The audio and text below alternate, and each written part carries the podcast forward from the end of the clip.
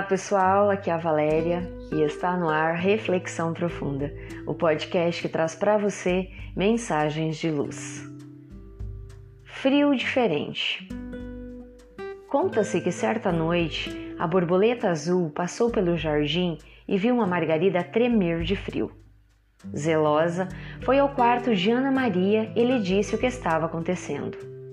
A menina levantou da cama, calçou seus chinelos, agasalhou-se e foi buscar o vaso onde estava plantada a margarida. Colocou o vaso sobre a mesinha de cabeceira, olhou para a flor e lhe desejou boa noite.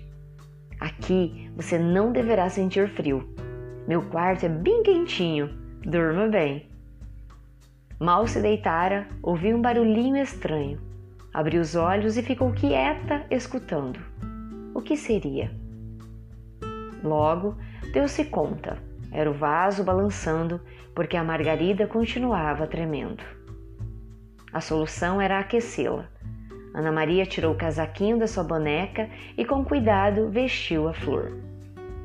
Durma e sonhe com os anjos, desejou a menina, deitando a cabeça no travesseiro e acomodando-se debaixo das cobertas. Mas quem sonhou com os anjos foi ela mesma. A Margarida continuou a tremer. Não demorou muito para que, com um barulhinho, Ana Maria despertasse outra vez. Ainda tremendo?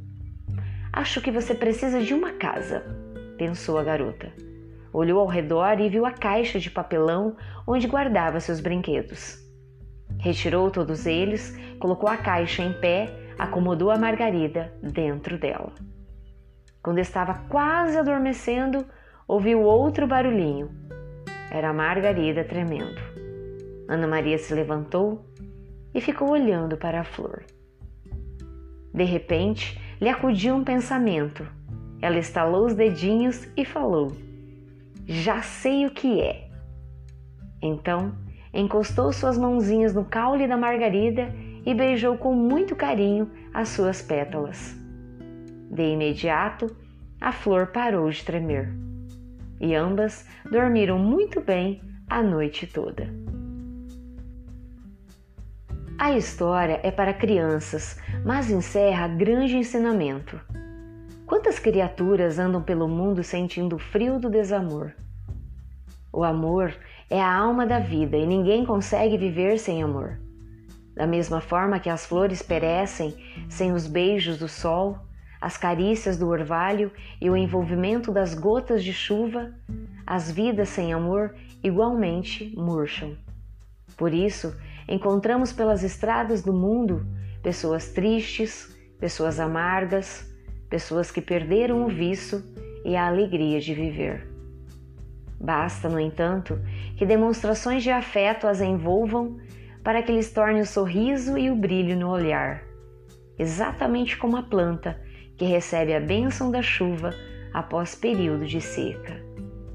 São comuns as notícias de bebês de saúde frágil vencerem a luta pela vida, graças ao amor de que são objeto amor de pais, de irmãos, de médicos e enfermeiras. Idosos que são abandonados pelos familiares mergulham em tristeza, perdendo o gosto por quase tudo. E a terapia mais genial se chama amor.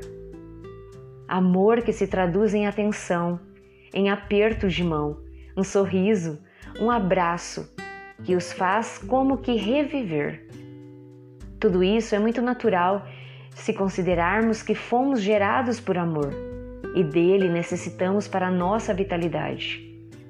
E esse mesmo Pai que nos criou dispôs em cada filho seu essa possibilidade de amar, essa força que se renova sem cessar e enriquece, ao mesmo tempo, aquele que dá e aquele que recebe. Então, experimentemos o amor. Fonte: Redação do Momento Espírita, com base no livro A Margarida Friorenta, de Fernanda Lopes de Almeida. Chegamos ao final de mais uma reflexão profunda. Gratidão pela sua companhia e até o nosso próximo episódio Sempre nos dias ímpares eu conto com vocês. Grande abraço, fiquem com Deus e muita luz no caminho de vocês.